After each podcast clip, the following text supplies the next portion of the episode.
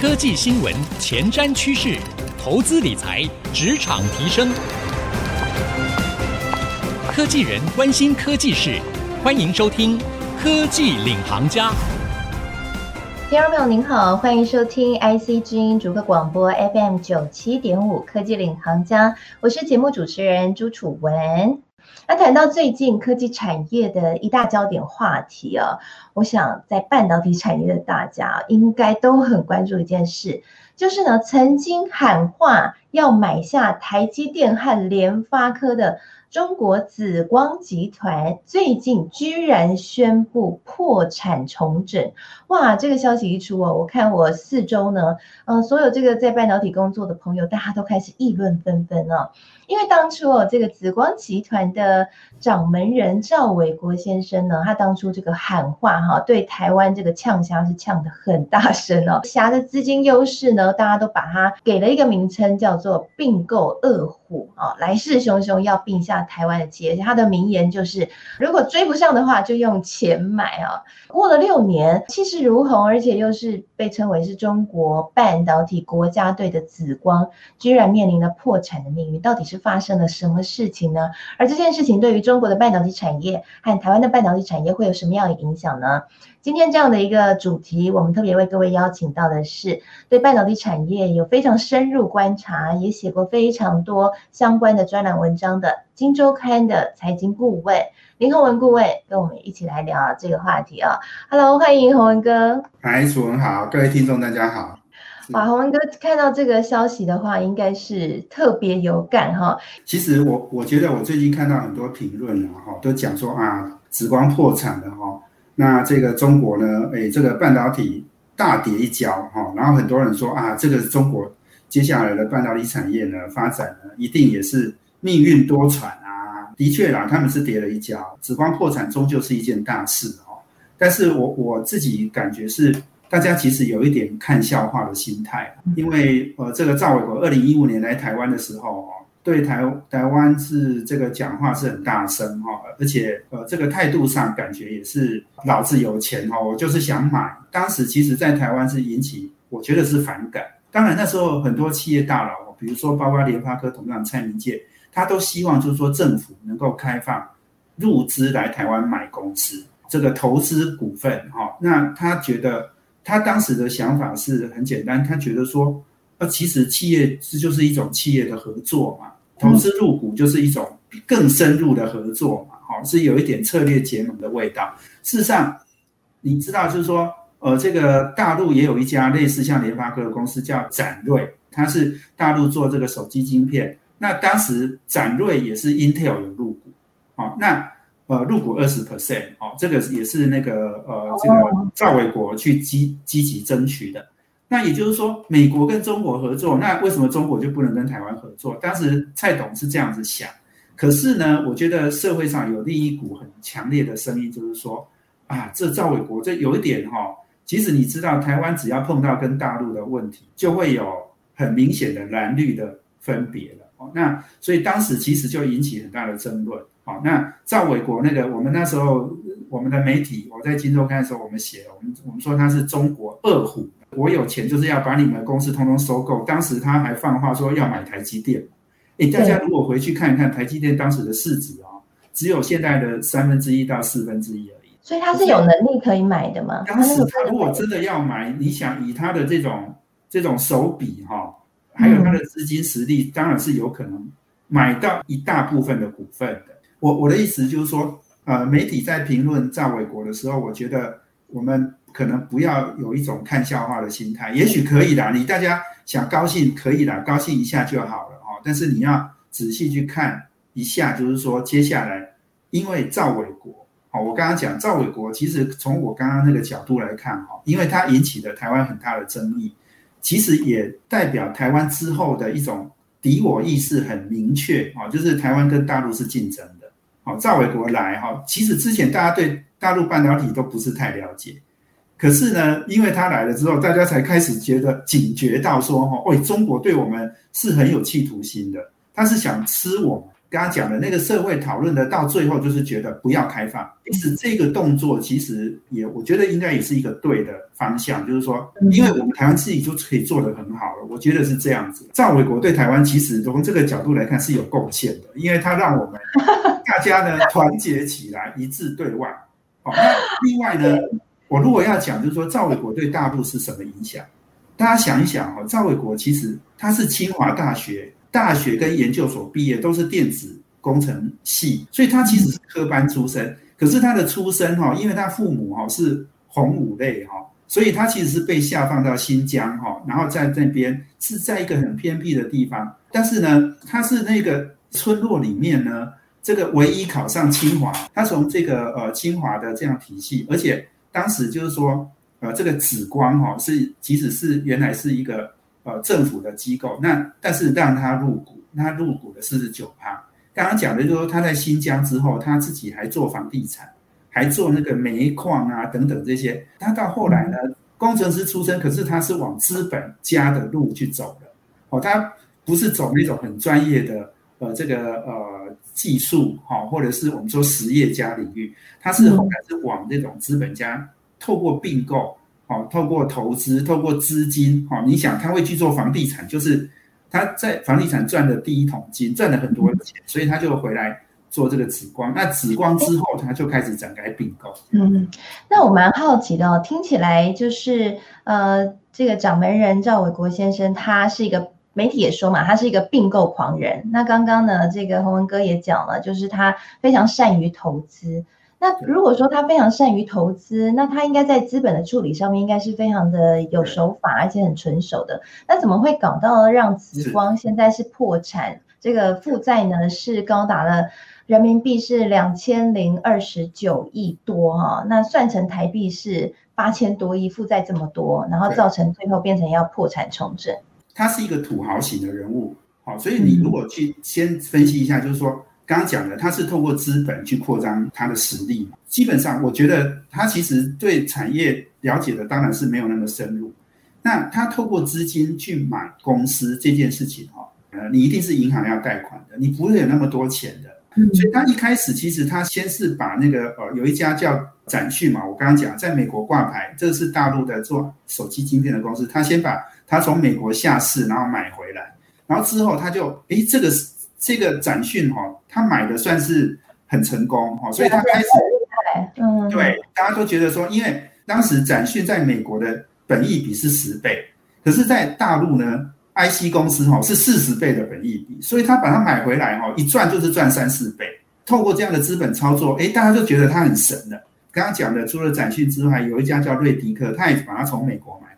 然后再把它合并，然后就变成。大陆的呃，这个手机晶片的这个设计公司的龙头，可是呢，这家公司它一直没有做出非常好的成绩，因为主要是它的对手是高通。哎，你想哦，碰到高通，碰到联发科哈，我觉得你哈，如果投资啊什么，你技术实力不够，你都很难跟他们竞争，因为他们实在太强大了。哦，那我要讲的就是说，你如果仔细去分析，就是说它为什么失败，旗下有两家上市公司，一家叫紫光国伟，一家叫紫光股份。这些公司呢，其实哦，他们在今年第一季哦，他们去年二零二零年业绩都很好哦，也都获利很多哦。紫光国伟第一季的利润还成长三十趴，好，然后紫光股份第一季利润成长七十趴，哎，这两家上市公司其实获利是很好的，可是问题是哦，它还还有几家是还没有上市公司一直在烧钱的公司。哦，包括就是长江存储，哦，现在是大陆做 NAND Flash。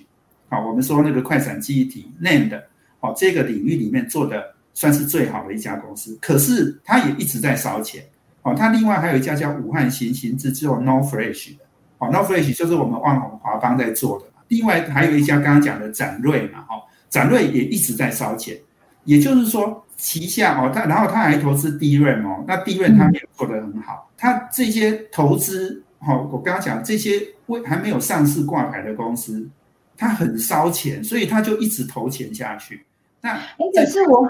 我蛮好奇的，因为今年的半导体市况其实是很好的。你们看台湾的记忆体的产业也是大赚钱啊，这紫光集团旗下这些烧钱的企业，刚刚讲到呃长江存储啊，或者是武汉新兴等，他们也都是记忆体啊，那怎么会没赚钱呢？他们，还没有达到呃这个应该讲的获利的经济规模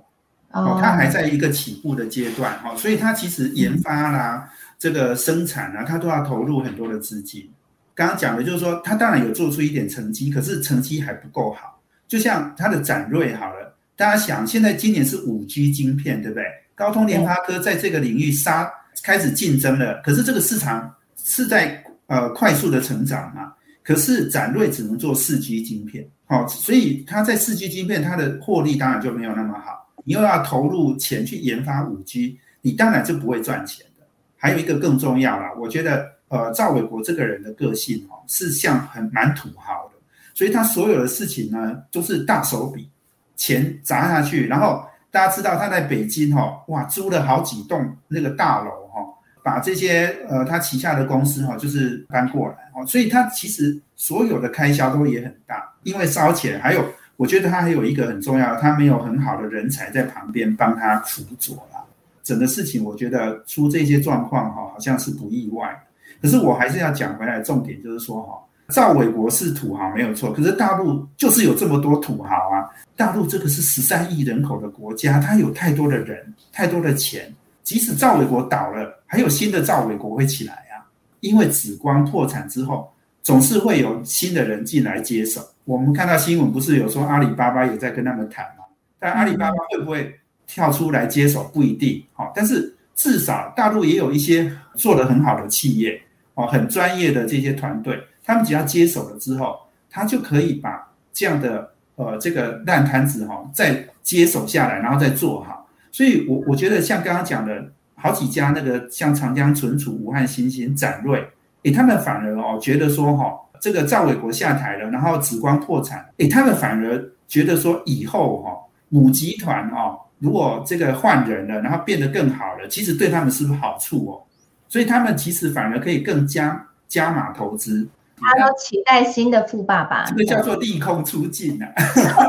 好的，刚刚洪文哥有跟大家分析了，其实呢，紫光这一次会面临破产重整的命运，主要呢还是看得出来，在半导体产业技术还是比资金来得更重要。而未来紫光集团是不是会引入新的掌门人哈，或者是呢引入新的富爸爸呢，也是很值得我们继续关注的。那休息一下，广告回来，邀请您继续收听。科技领航家，我们将会进一步来探讨。那么，中国半导体产业面临的紫光集团现在的破产重整，是不是代表着诶这个发展上面受到了很大的阻挠呢？中国的半导体产业有什么样挑战？对台湾又有什么样的影响？休息一下，广告回来继续收听科技领航家。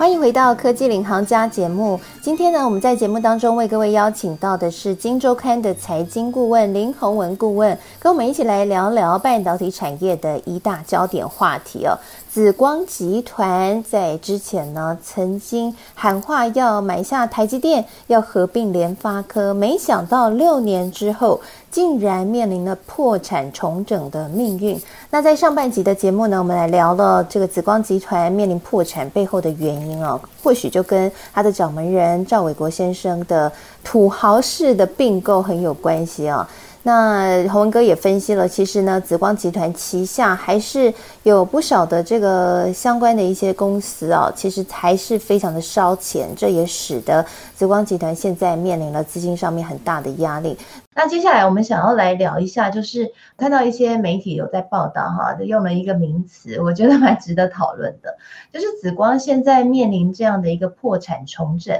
到底是会成为浴火凤凰，还是说这会代表着某种程度上面中国的半导体梦碎呢？因为其实我们看到最近中国半导体他们的整个产业的发展哈，面临的困境其实还是蛮多的。除了美国这边会阻挠，或者是呢像打击海思，那都使得中国在发展半导体上面呢有不小的阻碍，那更不用说在技术上面要突破。那所以紫光集团的破产重整，我觉得想请教洪文哥，从你的角度来看，你觉得这代表着中国半导体产业的梦碎吗？还是意味着未来可能会有无限的升级？不好意思，主任，你其实有好几个问题，我刚刚也都有稍微碰到嘛，哈。嗯。那你现在如果讲，就是说半导体产业梦碎，中国是不是就这样一败涂地？哈，我当然觉得不是，哦，因为它的资源多、人多、地大。哦，然后很多地方政府也都很想发展半导体，中央也把钱拨下来。我我觉得这里有一个非常重要的想法，就是说哈，如果我们去回溯台湾过去半导体产业的发展，你就可以看出来，就是说台湾跟中国还是有不一样的做法的。过去你如果以 DRAM 为例啊，DRAM 台湾最多的时候，我当时在跑新闻哦，最多有六七家公司在做 DRAM，但是每一家都在做代工。他们很多都不是做这个自有品牌的、自有技术的投资，所以投资在自有技术的，就是世界先进。可是后来世界先进就，我们张忠谋先生就这个宣告失败哦，然后说他要跟大家痛哭一场哦，就是他觉得真的很难做得下去，所以他就他就收了。那世界先进后来就改做晶圆代工，哦，然后就变成台积电的呃这个这个小弟这样子哦。我我觉得就是说。台湾很多 DRAM 公司后来就整并嘛，哦，然后很多就破产就就结束嘛，哦，台湾其实基本上现在都不做 DRAM，哦，我我想的是说大规模的投资在主流的 DRAM 的基本是没有了，因为大家都病了。那我的意思就是说，DRAM 这个东西台湾做不好，就大家就收一收，然后就换换题目做了。可是中国会这样吗？中国不会的，中国在这种最基础的半导体 DRAM 啊，NAND Flash 啊。哦，这个手机晶片，它一定要做的，因为它是大国，它要跟美国对抗，它一定要做。哦，所以我刚刚讲就是说，紫光赵伟国失败了又怎么样呢？我说他卖了一点股份，让自己的财务健全一点，然后之后有新的资金进来，而且中国的刚刚讲的赵伟国是赵伟国啊，可是中国也有中央的大基金，他在投资啊，这些公司都会继续投下去的。哦，我刚刚讲的长江存储。其实现在是被蛮看好的一家大陆的 Name Fresh 的公司，它就有它自有的技术就已经发展出来，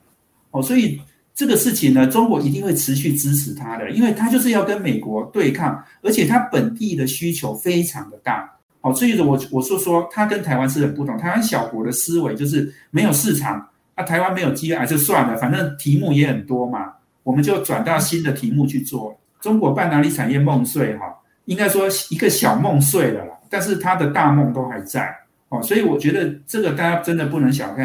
嗯，好，所以这样看起来哈，紫光集团呢，虽然现在面临了破产重整，不过呢，中国在这个方面呢，一定会帮紫光集团来找到一个更好的出路。只是说，即便中国现在不缺资金，然后也不缺人才，但是在发展半导体产业的上面哈，我们知道技术的专利。战，这也可能是接下来的一大挑战啊！如果他想要让他旗下这些烧钱的小基金真的能够这个未来有很大的获利贡献的话，在技术上面势必要突破。那在专利上面可以突破原本既有竞争者的这些重重的关卡，那也是一大挑战啊！那我好奇想要问最后一个问题，那么就宏文哥来看，因为其其实呢，之前大家都蛮担心说，哎，紫光真的会。这个使用资金的优势啊，或者是说挖角哈，我们看到其实近期这个半导体产业被挖角的消息也是非常的多哈。目前看起来，紫光集团现在进入到破产重整的这件事情，对于台湾来说，你觉得会是一个说呃，我们的这个压力可以稍微减轻了，还是说反而会有一些其他我们需要特别留意的部分？是是，我觉得还是要把它视为是单一事件哈。就是说，我们不要把它扩大到，就是说中国就不行了。好，这个大家心态上可能不要这样想，因为我刚刚讲的，中国地大物博，人也多，钱也多。这个我事实上我观察中国哈，我是一直都不敢小看它的，因为中国其实发生很多次财务危机，最后它都救上来。为什么？因为中国钱就是多嘛。现在有一些地方出了状况，我觉得它是很可以很快就弥补回来。至于就是说紫光破产到底什么意义？我觉得对中国来讲，我觉得就是我刚刚讲的，中国其实很清楚，他们过去这种野蛮成长的这种策略哈，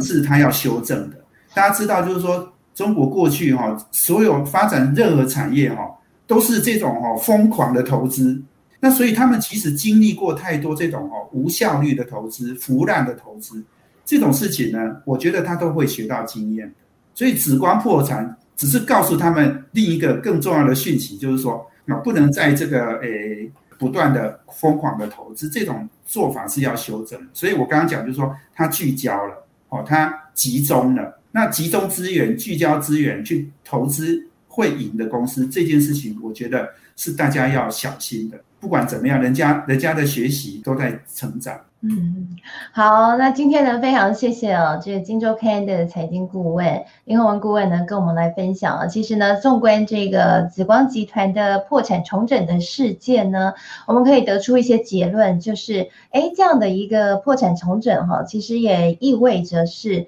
在半导体产业，其实呢，这个技术可能还是比资金。更重要的一件事情。不过你说这个紫光的破产重整，是不是代表中国半导体产业未来的发展将会受阻呢？其实我们也不能够这么样的小看中国的半导体产业，因为中国呢，庞大的资金，有庞大的人才，而且还有市场哦。好，今天呢，非常谢谢这个金周开文顾问宏文哥来跟我们节目当中来跟我们分享这样的一个观点。好，谢谢。现在节目呢，除了会在 IC 之音主客广播 FM 九七点五播出之外，也会同步上到 IC 之音的官网和 Apple Podcast 和 Spotify，所以邀请您也可以上到 Podcast 订阅科技领航家，就可以随选随听我们所有的节目喽。楚文也会在节目播出之后，将精彩的分享以及我的心得感想写成一篇采访笔记，放在我的脸书粉丝团，搜寻财经主播主持人朱楚文就可以看得到了。欢迎您可以来与我一同交流您的观点和看法了。谢谢您收听科技领航家，希望今天的节目内容对你能够有所帮助了。谢谢您的收听，我们下次再会喽，拜拜，拜拜。